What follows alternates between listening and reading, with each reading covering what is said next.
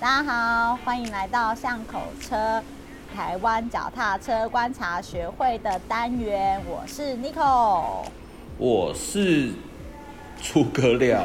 我刚想了一下，我是谁，你知道？我刚才本来想说，你该不会要标出那个四个字？我是张猪头料。请不要透露我的真实身份，请叫我高谭市的蝙蝠侠就好了。哦，好好好好好，对，在高谈室里面，你好好的隐藏自己的身份了。会长早。哎，不要再叫我会长，我都要哭了。怎么样？今天想干嘛？今天的话呢，因为那个会长，你的在在下一篇大作，我差点讲成遗作。遗作是不是？我们就来看看到底哪一篇会变成遗作啊？OK 啊，没问题啊，是不是？哦，拭目以待这样子。但是我们的节目是洗耳恭听。我跟你讲，那这样子我每一篇都要写的超认真，因为我永远不知道哪一篇是我的遗作。哎，如果我觉得就是我的遗作真的来写文章太烂。好，没有啊，我说要用这种心态写文章，没错啊。不好哦，对了，要，对啊，这样很好啊，对啊，千万不要怠惰，要不然如果一做太烂，真的不 OK。那你可能写完这篇就真的很想死。对啊，什么东西？其其实之前有一篇我真的很想死，我后来你知道真的上上线之后，我就觉得说靠，这篇是什么？这个这样子 OK 吗？但是后来想说上线都上线，那也没办法，起手无回大丈夫啊。其实也是没关系啦，投降输一半。对对对对，要不屈不挠，就跟今年的统一师一样。哦，统一师来了。虽然我们只有关注小七的优惠是什么。哦，这件事情被骂到炸。小七的优惠是什么？没有，不好意思。对对，虽然小七，我觉得他一定会觉得很衰，就是说兄弟兄弟，就是每次夺冠，房子也没有卖比较便宜。对，但是为什么就是同一师得冠，小七就一定要庆祝？没道理呀。也是啦，对啊，因为兄弟夺不夺冠这件事情，我旁边的人都在讲说一千万零利率两年啊，哎呀，没有没有做过啊，从来没有啊。对，从来没有做过啊。他他其实真的要这样来一下，这是全台大开心，促进经济发展。你看这样。对啊，是根本就不可能，不可能达成嘛。好好好。好，就是这个话题又又远了。然后，哎，会长，我跟你报告哦。哎。对，我们为了就是我们在讲你接下来这篇文章之前啊，我觉得这件事情我们要成为一个习惯，就是说为了上一集。留下的伏笔来做解答，所以我这次我有认真又去查了近视的英文要怎么说。你说近视？对，因为我们上次把镜带带马镜。对，因为上次你就我们就在讲说什么老花近视啊，然后我们就突然讨论到说，哎，没有人知道近视的英文怎么说。好，那请请告诉我答案。对，我我今天要宣布答案了。近视其实叫做。就是 near sight，near 就是靠近那个 near 嘛，sight 就是那个哎看见的名词，就是 near sight。然后这个字其实会有两个解释方式，一种真的就是讲的我们的近视，那另外一种说法当然就是讲你短视近利。哎，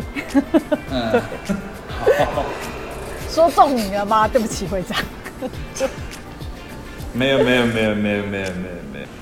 今天也是来到这个黎明新村，是一个老地方，所以说不知道会会不会有很多外国人知道这个地方，因为从文章看起来，它就是一个不太知名，然后所以有点安安静静的地方，然后也让我觉得它是一个地处偏僻的的神秘小镇，就对了，神秘小村，所以。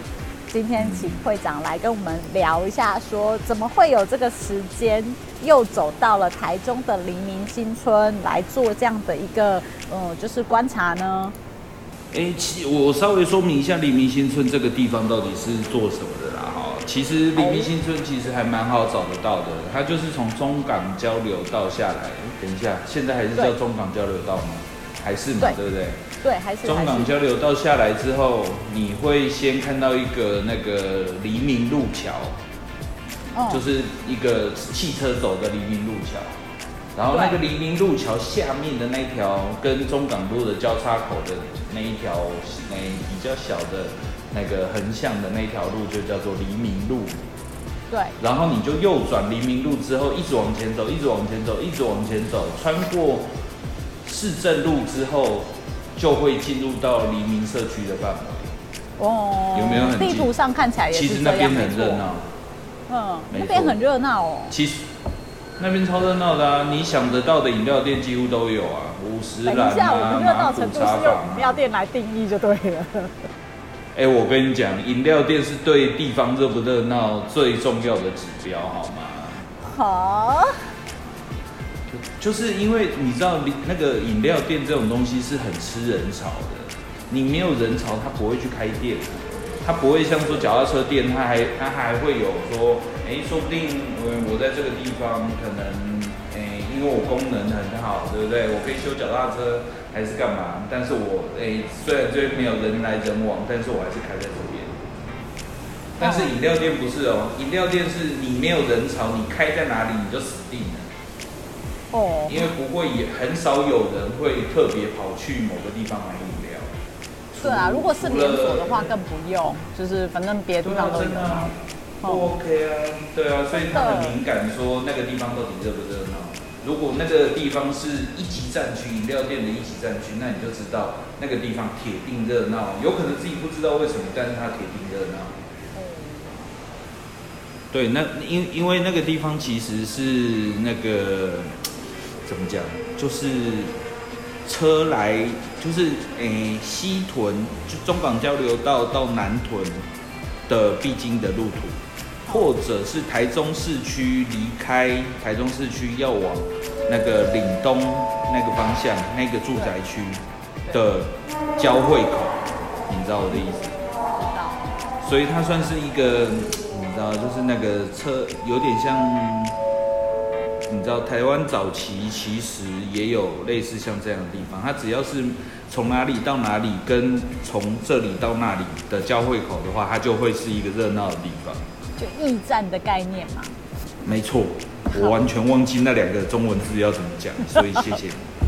应该的，就驿站的概念嘛，所以是因为呃，我在看地图的时候啊，那个地区啊，我以前常经过，但是我是走向上路，你说你要去台中工业区的时候，呃，类似，但是其实以前迪卡侬在那边，就是他在那个什么实什么向上二还是哪里的，以前的实验室在那边，实验卖场啦。嗯，对，所以 office 也在那里，所以说大部分我都是往向上路那个方向过去，所以我就会用我就是走向上路那种就是很偏僻的感觉去想说，其实那他们就是在同一挂区域啊，所以应该就是那个样我。跟你说，你说的那一块比较接近那个彩虹社区，你知道？我反正是靠近彩虹社区，嘿嘿嘿，有我有你印象。你的那一块是靠近彩虹社区，但是我的这一块其实以台北市为例子来说的话会，它就像是青田街那种地方。哦，像青田街的位置、嗯 o k 青田街是有有很多居民，就很多人住在那里，对对对对对。因为其实如果你有认真看我的文章的解释黎明社区这一块的那个文本哦，对其实你就知道说，因为黎明社区它其实是中部的行政院，哎，中部省行政院的分院的所在地。然后它因为早期政府在规划这种地方的时候，它其实都会把那种员工的宿舍区建在旁边。对，譬如说啦，哈，譬如说那个什么，哎、像像我现在的位置是在台凤社区，为什么它叫台凤社区？哦，因为就是以前台凤在这个地方有满山遍野的凤梨田，然后旁边的一小块区域，他把它弄成宿舍区给员工来居住。对啊，那黎明社区的意思就是行政院的台中部办事处的教职员，也不是教职员，职员的宿舍区。对啊，嗯，所以这个是它的背景啊，它的 identity 是这个样子，对啊，然后再加上刚刚说那个南来北往的那个移动交汇，所以它那个地方开始形成一个商圈，对啊，所以例如像什么黄昏市场啊，或者是那种大量的小吃摊啊、烧肉店啊、麦当劳啊这种，然后再加上那边学校也很也很齐全。从什么国小、国中、高中、高中有吗？高中好像没有，反正国小、国中都有。对啊，应有尽有。对啊，嗯。然后黎明社区它其实又很，也算是七期从化区那种高级住宅区的延伸区域。所以其实有很多人他会选择在这样子比较。你知道中那个二手屋聚集的地方，他可能不会去选七起那种崭新的大楼来居住，对啊，他可能没必要。但是他其实以机能来讲的话，其实地点是几乎是一模一样。嗯，好的，谢谢会长来说明这个丽晶社区的。的一个样子，因为对地图就是没有什么感情嘛，所以你看地图的时候不不会有对它有这些想象。那么所以其实也，大家如果没有去过黎明社区的话，也可以去那边，就是你知道晃晃还不错，听起来是这个感觉。应应该是讲说没没什么好逛，也也不是说没什么好逛。其实去黎明社区有几个地，有几个逛的方式。第一个就是那边应有进有，麦当劳、饮料店、烧肉店那边其实也算是还蛮多的。第一个是吃嘛，第二个是走到黎明社区里面，它以甘城街为一个诶核心。它甘城街它比较特别的地方就是它是绕一圈，也就是说它是从譬如说啦，它从左边进去黎明社区，然后从右边。绕半圈一百八十度之后出来，然后出来的地方有一个，比较像牌楼类的东西，就是他会写类似像什么行政院中中部办事处之类的。对对啊，所以以干城街为核心，然后你就可以去逛这一个比较传统的早期国民政府来台设立的那种宿舍区的时候的一个规划的方式。然后再过去以后，就是再往西一点的话，就会到一条叫法子溪的地方。那法子溪其实是台中最近一直在发展那种水岸文化跟生态的一个重点的区域，所以那边其实也算是可以就是闲逛的地方。等一下，现现在是旅游节目吗？不是。所以说，我们了解完黎明社区之后呢，那但是你那天为什么会有这样一个，你知道，又又有一个空档，可以让你在那边还可以拍这么多车子？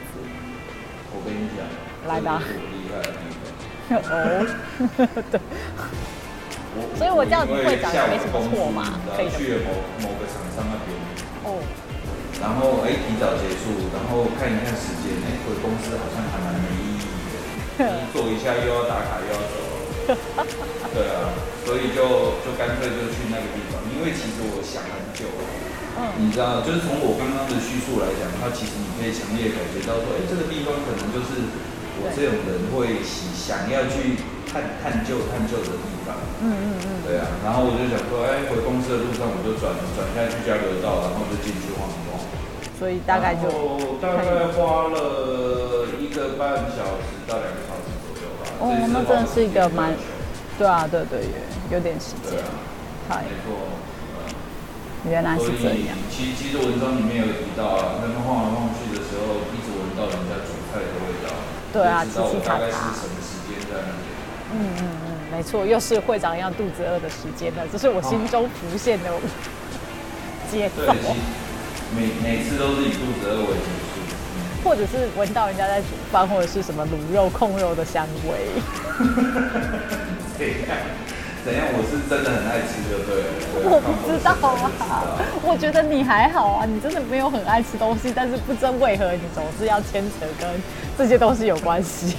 这个就是用食物来记忆，你知道吗？不管是味觉，或者是视觉，或者是销售点，对，我都是食物来记忆各种事情。真的。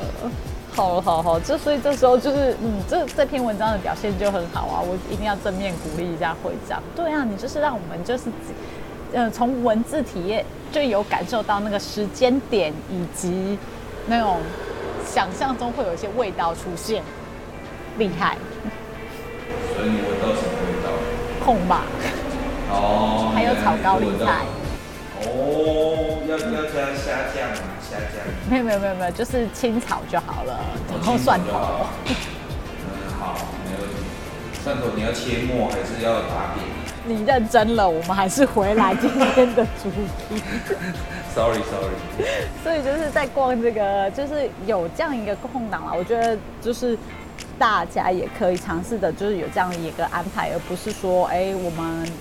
因为一般很多人就是可能，哎，我刚好有个空档，我可能就去呃找个咖啡厅啊，找个麦当劳啊，我就在里面可能把一天的工作稍微收拾一下嘛。其实我我我如果出差的话，比较会偏向这样子，所以嗯，也可以让各位的听众们去了解到说，哎，如果有一个你觉得很想要去探索的地方，不如你就放下心中的这些可能工作上的事情啊，家里的琐事啊，你把自己的那个。意念就是放逐到说啊，我终于可以去这个地方，好好的看一下这个环境了。我觉得这样是一个很好的标杆。对啊，其其实真的是啊，其实真的是，因为怎么讲，就是我们在我们的记忆当中，其实都会有一个角落，对某个地方有一点好奇、期待，或者是想要一探究竟的那种感觉。对对啊，但是实际上以我们日常生活的移动来说的话，其实都是匆匆这边来，匆匆那边去。其实你不刻意，其实就是跟练习一样。现在之前不是有一段时间叫做刻意练习吗？对。你如果是太平稀松平常的来练习的话，你一定会做不到那个深度，也满足不了自己。我们不是为了谁，我们是为了满足自己嘛。那记忆中的小片段，或者是小期待或好奇的东西，如果你不去刻意为之去探究，我跟你讲，你这一辈子都不会去真的理解它到底是什么。哭哭。其实就跟记忆中的亲人一样啊，我们可能一直想到某一个亲人，在小时候可能可能对自己很好，嗯，但是我们也仅止于想到而已。对。但是实际上，我们真正应该做的，应该是打电话给他啊，或者是跑过去找他泡茶聊天半小时啊，关心他的近况啊，其实才能去填补我们心里面对他的思念，类似像这种东西。嗯，我居然扯到这个东西，我觉得真的太过分了。不 会，会长好有感情哦，会长放，谢谢，感情放很深，感情放很深，对啊，所以。在会场的这这这一连串的文章里面啊，其实到了黎明新村的这篇里面，其实真的感受到说，嗯，怎么讲人文啦，人文，然后我们我们探讨的或者是观察的，不是真的单单的就是哎脚踏车的的那个它的呃从哪里做，然后得有哪些零件，或者是为什么它现在长什么样子，呃，其实它的周边。的生活圈是我们更想要去，也也想要探索的一个区块啦，所以会觉得说黎明这篇文章跟就是上礼拜我们讨论的，就是大安森林公园的意境，我是觉得蛮接近的啦。然后是不是也有带一些眷村文化在里面的感觉？其实应该算是有。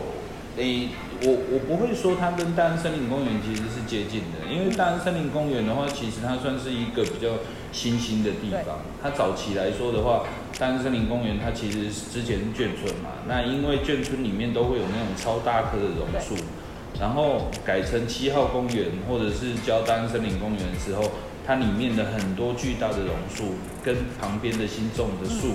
的那一种对比，其实你可以感觉到它的那个历史严格，但是它其实现在就是一个现代化的公园。对。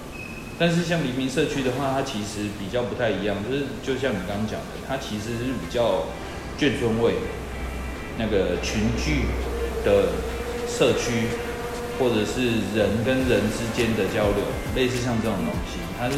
扎扎实实的居住，因为其实你在大安森林公园，你还是看得到那种为运动而运动，你知道就是穿得很运动，或者是去那边好像就是要展现出自己的一种休闲或者是积极向上、想要健身的那种感觉的人，在里面晃来晃去。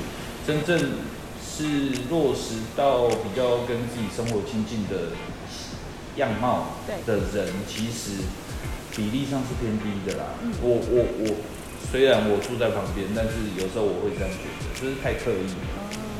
但是像黎明社区来讲的话，它就是有一点像是我跑到人家的家里里面去乱晃的感觉，人家可能可以随时报警说这个人莫名其妙来我家乱晃，还穿着内裤这样。没有，不是，你要我想的情境没有那么夸张，我想的就是，哎，就是可能是同学，然后就说，哎，你到我们那个社区来玩玩的感觉，然后你就会很开心的跑去一个你没有去过的，就是同学家的那一区去逛的感觉。我跟你讲，我的行径基本上就是一个类似像小偷，你报警抓我，我都会觉得理所当然。你知道我我走的路线是什么？你知道，就是走去人家的那个 那个叫什么防火巷、消防巷里面，然后就在那边东看看西看看，然后我甚至会在某一户家的后门的杂物堆那边蹲十分钟。如果你是正常的人的话，看到我在做这件事情，你不会觉得说看。这个人一定有鬼啊，对不对？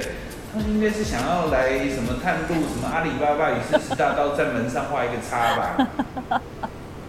好啦，虽然你的这个行径确实会让人家就是觉得奇怪，但是我觉得我们两个不遑多让，你知道吗？虽然你是静静的观察，但是你都不会，你知道动手动脚。我是动手动脚那些。我不会动手动脚。你超爱动手动脚的。我就是整个就是哎，旁边没有人哦，那这台脚踏车我就搬出来。所以说，我是想说，我跟你讲，我我没有那一种胆，对，所以我们的胆不太一样，你知道吗？我就是那一种，就是会动手动脚，然后就是把人家东西拿出来，然后移到我觉得很爽的位置，然后再把它移回去。然后你是那一种，就是默默的，就是对，所以我们都应该都会被抓。好吧，那我们那个看守所见啊。没有，呼吁各位观众，其实台湾人都很友善。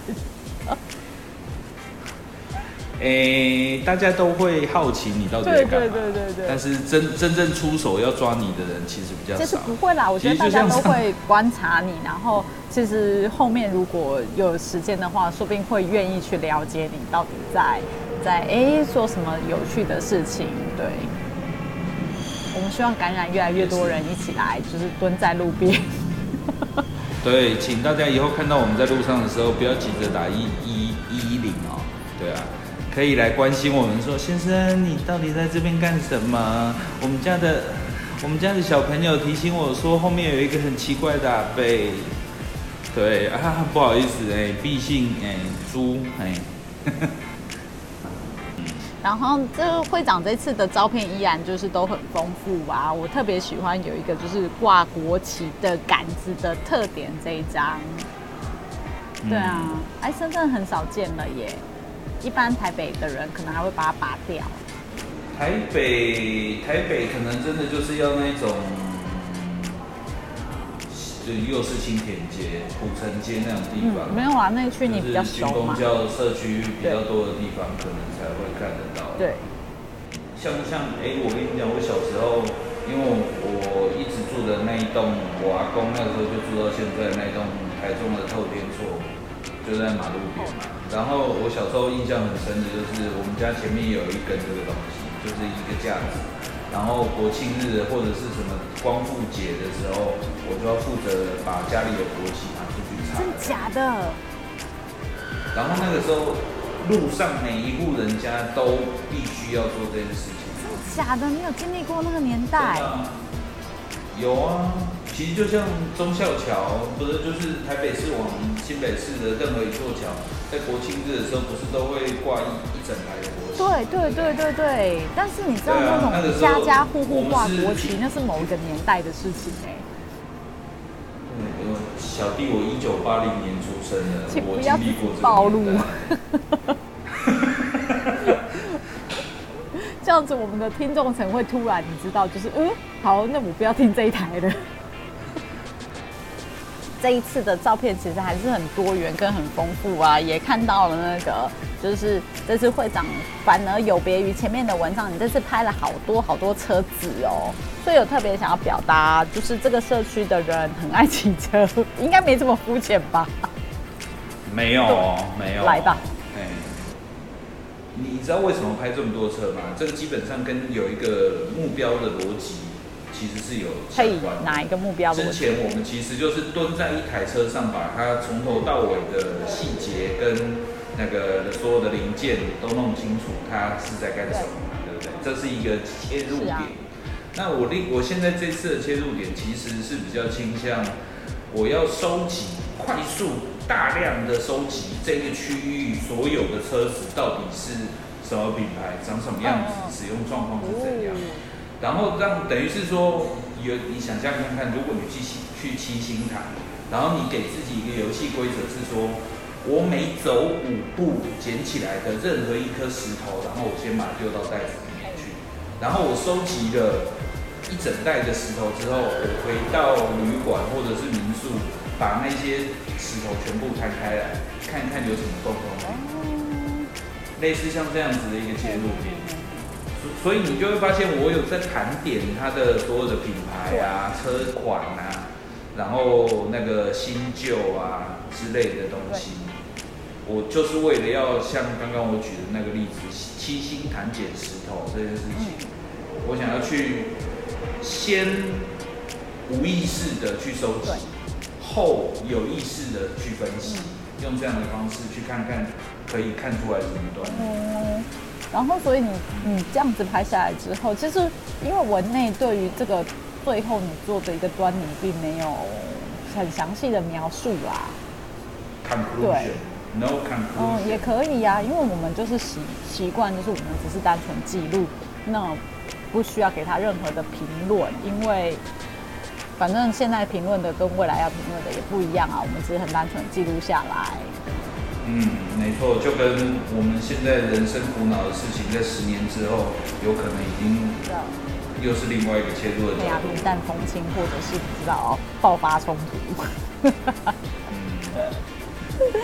呃，但是有，其实我我还有关注另外一张照片，是有一台脚踏车被挂起来的。哦，对，我跟你讲，那个真的超对，我突然想到说，你之前面几集好像有跟我讲到说，有一篇文章会把脚踏车挂起来。哦，对啊，这台吧？你知道挂？我跟你讲，对，就是这一台。这它挂起来的地方，就是在人家的防火巷里面。嗯。对啊，就是你看到，就是诶，墙壁黄黄，然后铁窗很多的区域，基本上都是在人家的防火巷。那有一些人他在自己家的后门，就是防火巷的位置，其实整理的很干净。有一些人就堆了一堆杂物嘛，对不对？那像挂起来这个东西，其实以现代的观点来讲的话，的确有一些人在收藏自己的脚踏车来说的话，是用诶有一些专用的品牌，然后就是把把脚踏车。然后就是天花板装滚轮，然后把它拉拉上去天花板，然后增加地面的使用空间。哇塞，好讲究。对啊，对啊，对啊。所以其实早期的人他已经用克难的方法，因为我们现在好像在考古，对不对？我们本来就是类似这种事情。把 把脚踏车挂高一点，然后它下面可以做更多的。对啊，对啊。嗯我觉得这，所以说你那时候想到，哎，所以其实这台脚踏车，我我倒是会判定说，它应该是没有利用了才会挂起来吧？难道是它它是一种装饰吗？就是就有点匪夷所思啊，因为它也没有必要说，它也没离地面多远，你知道？是没错了，大概十二十五二十公分。对啊，所以就觉得那它应该只剩下装饰性的功能吧？但是到底？是一个什么样的心态需要把它挂起来，也让我觉得很好奇，就觉得微妙。没关系，我们现在苦恼的事情，十年之后必然会有解。太好了，我希望你下次去问一下，敲敲他的后门，问说为什么这台脚踏车挂在哪里，会不会快一点？巧了，我没有在 Google Map 上标出这台车的位置。巧了，所以我要再逛一次。巧了，你在哪里？你出来。结果他们拿下来骑走了，结果我在那边浪费了一整个下午。应该是不会啦。对啊，这这这倒这件事情倒是很有趣，因为在那个呃，我想一下，呃，那那什么什么安什么安，在也是在师大后面那边一个济州安。往这的话，那边也是一个比较，你知道，现在他们也是改建很多，做成一个古迹啊、文物区嘛，所以他那一路你从古亭站走到七州湾的路上，也是会看到很多就是脚踏车相关的一些记录跟文化，因为那边它的每个公园都有做了一些小特色嘛，有做了一些什么农场啊，或者是那个。呃，怎么讲呢？就是墙，就是壁式的部分，也很多采用了自行车的元素。那边真的有一台脚踏车挂的高度，大概是在一二楼的高度的装饰品。飞天脚踏车，难道是一批那一台？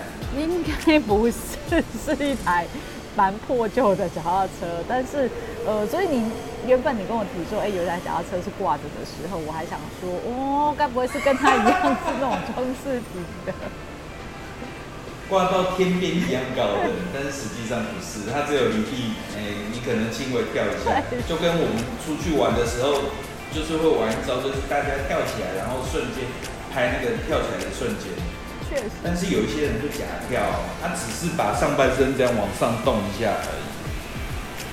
这种人真的很不合群，糟糕。是哎，然后里面当然有一些车子就是比较呈现，就是你知道堆放杂物，或是有点像那个垃圾的感觉了。应该是讲说，车子当不骑了之后，它会变成另外一种形式的存在。其实就跟尘归尘，土归土一样。人在活着动来动去的时候，好像它是独立于这个地球环境里面的其中一个生物。但是当我们的生命到了终点的时候，其实我们就会慢慢的跟这个地球融为一体，对啊，幻化成世间万物的其中一个局部这样子，无法判断的形体。所以其中像有一张，其实我很喜欢的一张，就是嗯最大对，应该是就是第二张，对，它还有长头发。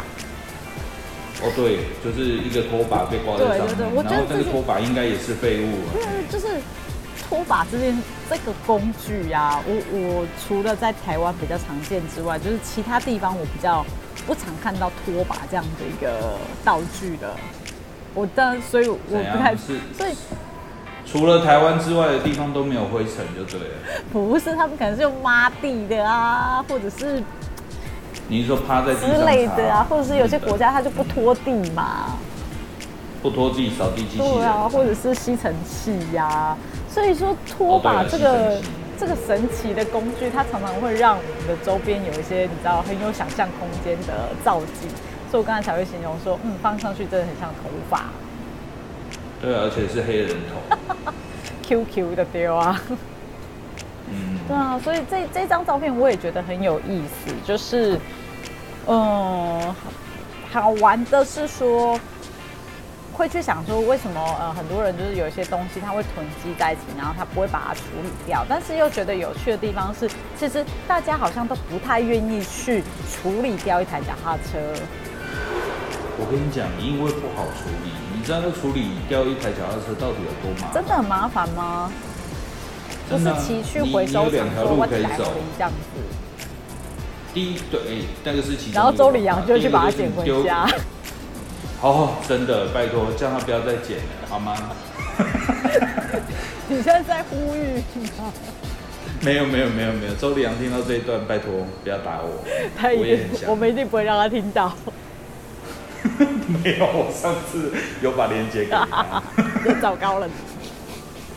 嗯。然后第二个就是你前前去脚踏车店，叫老板说：“哎，老板，记得叫我伯贝矮啊，你 take。”哎呀。然后第三个。最麻烦的就是要通知哎，该市镇的大型垃圾回收服务，然后才能把它处理掉。对啊，要不然其实如果你在阿姆斯特丹的话，那边的人处理掉脚踏车的方法其实还蛮放最牢。对啊，就直接丢到河里去就好了。假装假装意外。对对对对。假装哎呀喝醉了还是大麻抽多了。所以其实很多人，其实像我家也是啦，对啊，就是有那种其实摆明就是已经不不会去整理，也不会修的，很旧，然后没有什么价值的脚踏车，但是就一直放在那个地方，对啊。所以这像这样的脚踏车，如果大家持续有在读我们的文章的话，其实会发现这样子的脚踏车其实功用还蛮多的。第一个就是。装置艺术像这张照片一样，它彻底的跟这些盆栽跟绿绿色的东西融为一体，然后再加上黑人头的装饰，你会觉得说这种有一种末日美感，对啊，这是第一种处理的方式嘛。第二种处理方式是，如果你有常常洗衣服、洗鞋子的话，其实脚踏车是一个非常适合拿来当衣架的东西。还有晒棉被。哦，真的，还有晒枕，对，特别是那种你你不能把里面拆出来的枕头，其实脚踏车还蛮适合的，因为它有一个后货架的空间，你把枕头轻轻的放在上面，其实还不不太容易掉啦，对啊。然后第三个功能是什么？你知道？第三个功能就是，如果你家前面有一块空地，你不不爽给别人停车，但是你又不好意思讲的时候。你就轻轻的把那个脚踏车放在空那个那个看起来没有没有画框框的停车位的正中间，你不可以靠墙放哦，靠墙放你就输一半了。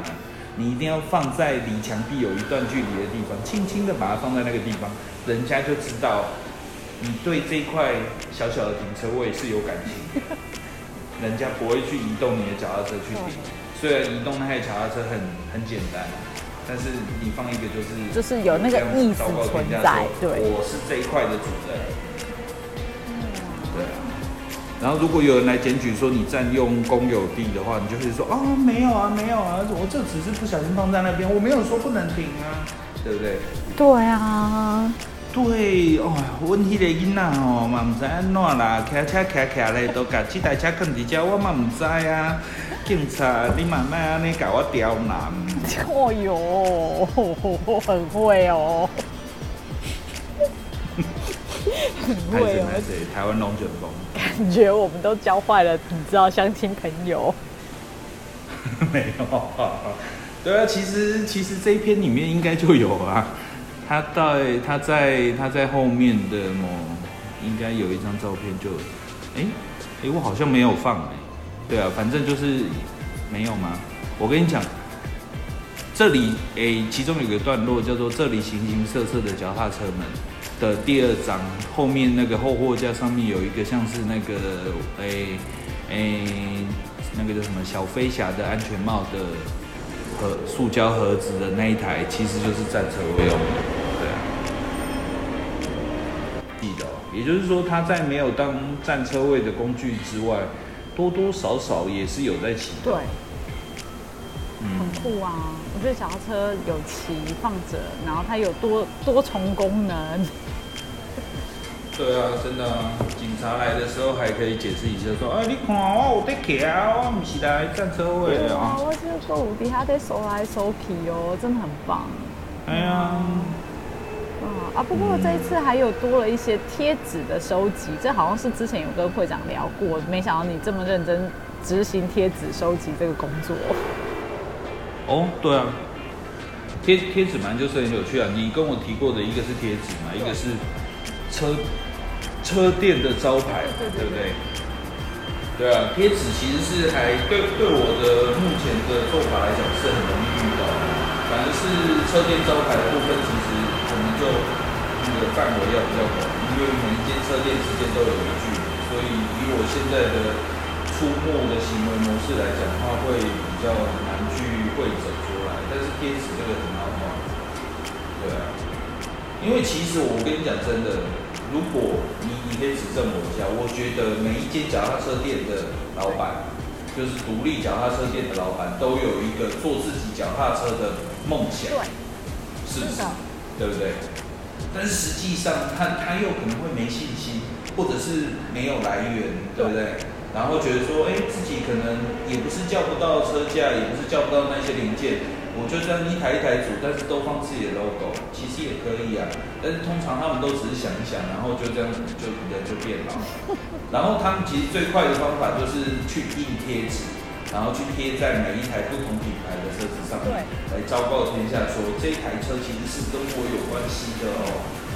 没错没错，所以其实这一张贴纸它有一种，其实你同一张贴纸，你就可以感受出来一家车店的，你知道这个老板的心里面的一个对未来的梦想，然后做不到这个梦想，所以有点失落。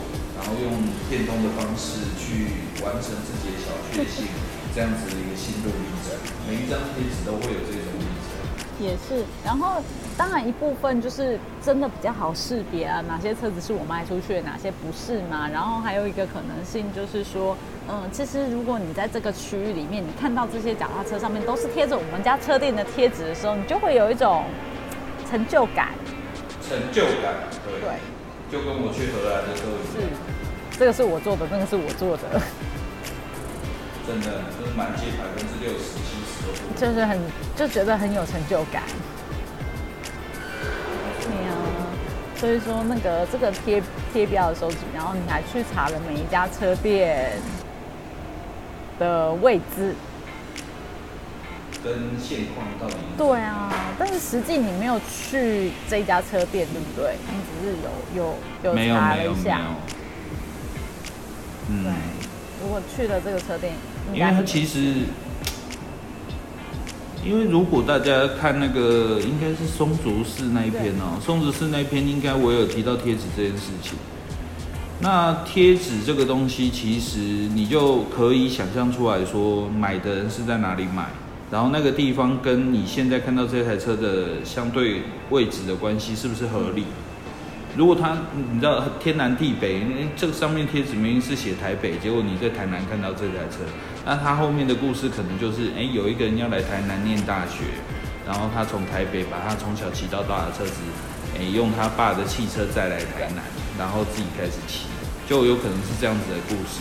但是如果说它上面的贴纸是就是在你看到这台车的附近的话，那你就可以知道说，哦，他就是在附近买了一台车，然后在自己做家里面周遭起，类似像这样子的一个故事的联想跟延伸，其实你可以从这个贴纸看，稍微闻得出来一点味道嗯。对啊，就是它是这个是属于这个区域的，还是它是一个外来者？对对对对对，就是你知道去日月潭，其实最近有一种鱼，就是它是外来种，然后就是大就是算是鱼类的食物链高层。对，所以它就会去攻击其他人。它其实吃点，对对对对对对。但是脚踏车不会啦，外来脚踏车其实不会攻击其他脚踏车。但是另外一个角度去想是，我当然这这是比较那个天马行空啊，就是可能我骑了一台脚踏车去。这个区域从来都没有出现过这样的脚踏车，那可能对于这个区域的人就是一个冲击，就是说哦，原来还有这种脚踏车可以选择哦。哦，对啊，其实真的是这样啊。你想想看，如果在黎明社区里面出现一台碳纤维的车，对不对？就是一种很突兀的存在。那突兀一定会在大家的心里面激起一些波澜啊。对啊，其其实像这篇文章有一个新的切入点。就是我因为写了这篇文章，所以去盘算了一件事情，就是中生代的自行车品牌。对，你有盘。然后，对对对对，然后中生代的自行车品牌，像什么莱利呀、捷克啊，对不对？这种东西都算是台湾中生代的自行车品牌。但是，曾几何时，它在台湾其实是销量非常大的。特别是捷克跟哎对啊，就是这两个，台湾莱利跟捷克。那台湾莱利其实我的文章里面有提到，当年的代理商，我觉得他后来也变成品牌商啊，就是他其实已经不管国外来你到底在干嘛了，反正他就是拿来你这个名字在台湾做的很开心。对啊，但他到底是谁啊？你知道？不晓得哎，我其实。有看到，但是我还没有去查，所以我会留待下一次告诉大家一个我普查出来的资料，这样可以吗？对啊，对啊，对啊，因为我觉得他们现在应该不是在做脚踏车，对啊，总有这种感觉啦。然后捷克牌的话，其实就是阿萨，对啊，就是台南玉骏。你你你有看过那个台南玉军的长辈的那本回忆录的相簿吗？没有，我不知道有这个东西的存在耶。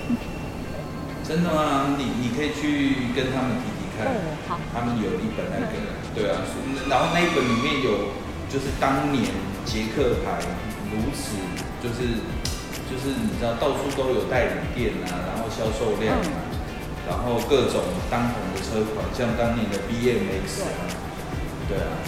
那其实我今天也有看到一篇报道，是那个蒋万安啊，蒋万安他小时候骑着一台 BMX，跟他现在诶骑着一台电动辅助自行车 Clever 嗯，的那个两张照片合在一起的那个报哇道。塞，就其实你看到那个小朋友骑 BMX 的车子，你就可以知道说，原来当年真的在台湾 BMX 是可以流行的起来的。其实大家没有在认真想要表演什么，但是当年真的就是有红过。是，对啊。但是所以像这种中生代的品牌，其实还蛮有趣的。对对对，确实是。然后我这边有特别注意到那个其中一张贴纸，就是那个你知道莱利脚踏车跟捷克脚踏车一起的的那种招牌感。对对对对对，因为那个在在新北市，就我们住的这边啊，就是非天龙国地区啊，其实还是比较会看得到，就是来里自行车的招牌哦。对。嗯你下次拍一下。有有有有，好好好。然后，而且那个来里来里的脚踏车，就是车身上面真的写着中文的来历的车，其实还是就是有有一个年代感的存在啦。所以我觉得说，嗯，蛮有趣的哦。如果是可以看这个捷克牌的一个你知道起落的话，对，确实确实是可以可以存在存在这样子的的调研但是我。深深的觉得捷克牌要回来。哦，他们其实现在很多车款，像像像你那天不是跑去看的那个菜篮，然后我就觉得他们居然会出这种菜篮，我真的觉得你竟然不知道，我真的是，嗯，我们会，我们接下来像 不是像口车，而是那个观察学，好好的来 study 这件事情。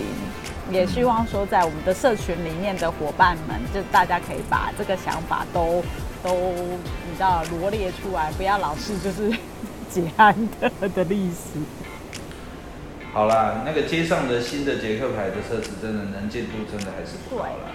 通常都是这种中中中年的捷克牌的车子反比较容易。对，反而我们会容易看到。然后，但是本身是捷克牌，但是它其实它的身上并没有带那么明显、那么抢眼的捷克的 logo，也是像袋鼠啊，像我们刚才讲的单速车嘛，这几台其实它啊它的那个 logo 并没有那么令人你知道注目。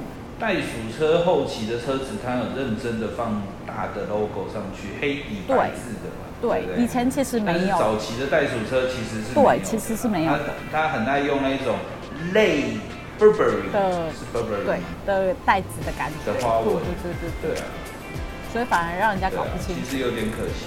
所以很很想请请会长，你用一个 I A I E 嘛，就是你知道设计的角度来聊一下，这个到底是一个什么状况？你是说 IC 对对对对对，I C I C 对，对对对对对，其其实应该讲说啦，台湾人其实很爱做好东西，就是他不会乱做东西，但是他在那种你知道，就是品牌行销这件事情的观念跟研究的重点上来说的话，其实稍微会比较抓不到重点。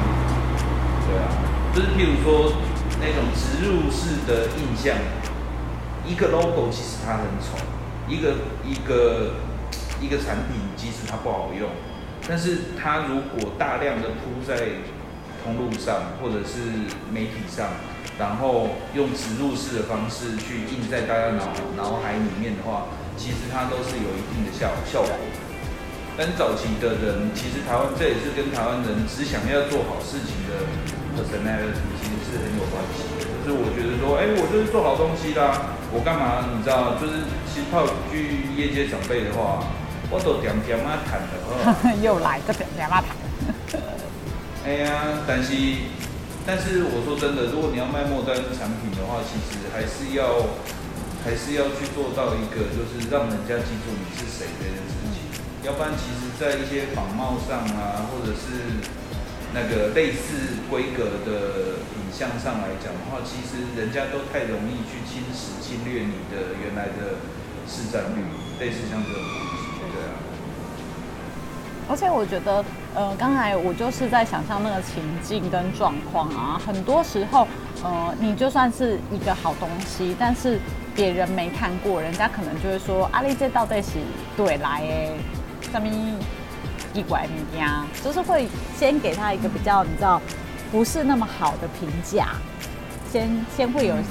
来了这个点，然后再来是因为你知道台湾人可能在就是因为是做好东西嘛，所以他们是会去你知道截取很多人的优点，所以那个东西会有一些别人的影子跟元素存在。因为很多人可能对这这个东西小有了解的时候，他可能就会说啊，这的是后面啊，对，所以你就会很容易被那个情节，就是说，哎，我好像用的东西不是你知道。会被贬低的感觉。其其实其实这又扯到另外一个产品规划跟品牌行销的一个观念啊，就是我我不会说它是一个对的观念，但是我有我我比较倾向有这样的想法，就是你要让消费者了解你的产品脉络，就是当你不是只卖一件东西的时候，那你就是要让品牌核心价值。从产品的规划跟推销的素材上来说，你要让人家感受得到那种一贯性嘛。对，所以即使你真的都是用仿的，没有关系，因为你在仿的时候，你用你自己的排列组合去把这些东西串起来，其实就很就就就够了，你知道吗？所以你要让消费者去感受到你串起来的这个逻辑到底是什么。因为这个串起来的方式，其实说不定就是你的特色，说不定就是你以后赖以生存的品牌形象，这都是有可能的。但是台湾的销售方式常常是说，譬如说我推出一个产品，然后又跳另外一个产品，再跳另外一个产品，那其实这个脉络它其实就很难让消费者有一个延续性的感受。对啊，其实这就很可惜啊。对啊，嗯嗯，因为没有一个你知道自己。做的这个原就是我的出发点，或者是那种，呃，我们就会常常形容说，所谓我的核心价值或我的核心思想是什么啦，你的东西才会有一致性跟一个一贯性。对啊，其实这篇文章以排除掉脚踏车的立场来说的话，其实有很多细节，大家也可以去留意哦。譬如说，你转到结语的地方，结语的地方，它其实就是有很多非脚踏车的影像在那边。对。然后我我比较推荐大家去感受的地方是，譬如说像第一张那个红底狮子头的那个，红底狮子头那个，其实你就可以知道说，它其实是有在维护的。你要怎么知道它有在维护的方式，就是你可以强烈的想象得出来说。这一个门它是红底的，但是它可能斑驳锈蚀了，所以屋主用红色的油漆重新漆过。但是在漆的过程里面，因为太多油漆，所以它狮子上面有红红油漆滴下来。也就是你从滴下来这件事情可以知道它是有重漆过的，对啊。然后第二张照片的话，其实就看得出来，它就是一个防火墙的特色嘛，对不对？但是你可以注意到的地方是黎明新村，因为它以前都是那种军工人员住居住的地方，算是早期的台湾来讲，军工教算是比较有文化气息啊的人。然后，所以他在就是即使他已经不是当年的那个屋主了，他可能是他的儿子辈啊或孙子辈住在这个地方，但是他们都有一个。一个态度就是，哎，该干净的地方要干净，所以你不会看到随便的那种脏乱，你只会看到有意的脏乱。你知道我的意思？有有有。随便的脏乱就是，就就就是你知道这边一个那边一个，但是，呃，有意的脏乱就是我把所有的杂物都堆在这里，然后它是脏乱的，但是它是刻意为之的脏乱。对啊，那这边其实比较少会看到那种因为随便而造成的脏乱，对啊。然后像那个下第二排的中间那一张啊，其实就是黎明社区里面最算是比较高档次的一种人家啦。它在门的设计上来讲，其实已经经过那个重新装潢嘛，就是经过设计过的。然后它可能家里面人也没有非常多。然后右边的门可能很少开，那他就只开左半边的门，然后右边的门走出来的楼梯就变成他养一些花花草草的地方。对啊，那像最后一张照片来说的话，其实你也可以看得出来说，那张春联其实是很新的，它不是那种一贴就是贴了十几年，不是啊，忘记去理会它的，它是真的认真今年有在贴贴的东西。然后它下面的花也许没有像左边那张照片这么专业，但是它是它它有做到一个很基本的东西，它好好的很靠近墙壁的蹲在那边。也就是说，屋主他可能不是对种植盆栽特别有想法，但是他有最基本的观念，就是我盆栽要摆整齐。对啊。所以其实稍微用这样的方式，其实就可以感觉出来说，黎明社区的这一个这一块土地上的人，他的性格大概是怎么样子？对啊，他就是其实他的性格就会比较偏向说，哎，有点拘谨，然后还蛮有文化素养，然后又有一点点品味的那样子。那我我说品味，你看哦，像那个捷克牌自行车。它品味的地方从哪里看得出来？就是那把吉他，对不对？它其实那台自行车跟那一把吉他，你可以感觉出来是同一个人拥有。是。对啊，其实这台车其实跟那个流川枫骑的那台脚踏车其实有点接近嘛，就是跟那个 Geometry 其实是接近的。然后你想想看，那个流川枫身上又再背一个吉他，哎，好像也是还蛮合理的，对不对？然后它后面的那个有洞的那个砖头哦，其实我觉得那个应该也是可以深入研究的东西，因为台湾的砖头比较少用这样子中间镂空的，对啊。那其实像镂空的砖头功能的东西，我的印象中比较记得的是澎湖的那个孤楼石哦，排成的墙壁。就是它的田地，就是要去区分出来说这一块田地是我的，那一块田地是你的嘛。然后他就用那个孤楼石去把它围起来。那但是你知道，它其实没有用水泥去固定哦，它就只是把孤楼石叠起来。但是你想想看，澎湖那个风这么大的地方，为什么只是叠起来的石头，但是都不会被吹倒？的原因就是因为孤楼石它是中间空心的，就是它有很多缝，所以风吹过来的时候，它会。从那些缝里面这样子穿过去，它反而不会把它吹倒。那像越南的话，其实流行的砖头也是空心砖。那为什么空会用空心砖的原因，是因为比较省材料。那为什么比较省材料也可以的原因，是因为南越其实它不太有地震，所以它用比较强度不够的砖头来盖房子也没有关系。对啊，就很快、很简单、很轻这样子。太酷了吧！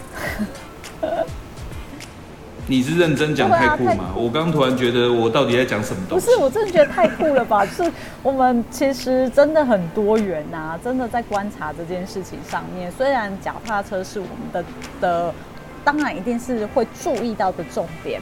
那个，我们是因为有看要看这个脚踏车，所以我们来到了这个地方，然后我们也在观察这个地方跟这台脚踏车的一个连接性，然后以及这台脚踏车它的前缘跟未来，我以后会呈现的样子，或者是它现在是一个呈现了就是比较废弃的状态。其实我们看的是一个。就是很广的面，确实是也可以帮助，哎，也不能说帮助啊，就是让我们的听众们呢，呃，了解说，其实观察，我们只是需要一个契机点，开启了我们那个，就是哦，做这件事情，但是我们没有说，哎，你必须就是很很老实的，乖乖的，就是一直看着那个脚踏车那么无聊。一一直盯着某一台脚踏车，感觉起来我们会变成石敢当之类的角色。我本来想说，如果一直盯着脚踏车，我们会变成周礼阳，或者是 没有，周阳这个比较奇怪，他会把车子整理好之后就归档，就放放着，然后下一台他可能会忘记自己买过，然后又拿了一台又整理完，然后又放着，然后才发现说啊，之前好像有另外一台。这个这个时候他需要那个 Henry 来帮他做文管。哦，是是是是。我我我我我我刚刚又看到另外一个很有意思的点，就是在那种老社区啊，还是干嘛？我觉得大家对九重葛其实情有独钟啊。就是我判断我喜我喜不喜欢这个社区或者是住宅区的一个重点的指标，就是我有没有看到九重葛。哎呦，这个我就没有办法而且九重葛，它我不知道是因为品种的关系还是怎样，其实九重葛有很多种红色。对。它有一些，它会从红色到黄色中间有渐层的颜色差别。是。对啊，我觉得还蛮有趣的。对。不知道是因为阳光强弱，或者是品种怎样。嗯。但是我我觉得我好像没有看过相关的研究。嗯。但是我总觉得九重葛之于台湾人有一些，照理说应该有一些故事跟情感，啊。要不然为什么总是在一些军工教聚集，就是老一辈外省人？聚集的地方总是会有人认真的种九重葛这种东西，而且会因为想要它红红的，所以很认真的把它放在阳光照得到的地方。对啊对啊，你可以弄牵牛花，你可以种水仙啊，对不对？为什么总是有九重葛出出现的？不知道哎。我没有中过。好，你这会长，你这次真的没有太多问题给我了，我只能一一个一个弄，好不好？啊，是是是是，麻烦你了。分三次，好不好？好不好？对对对对对，这次这个问题真的太多了。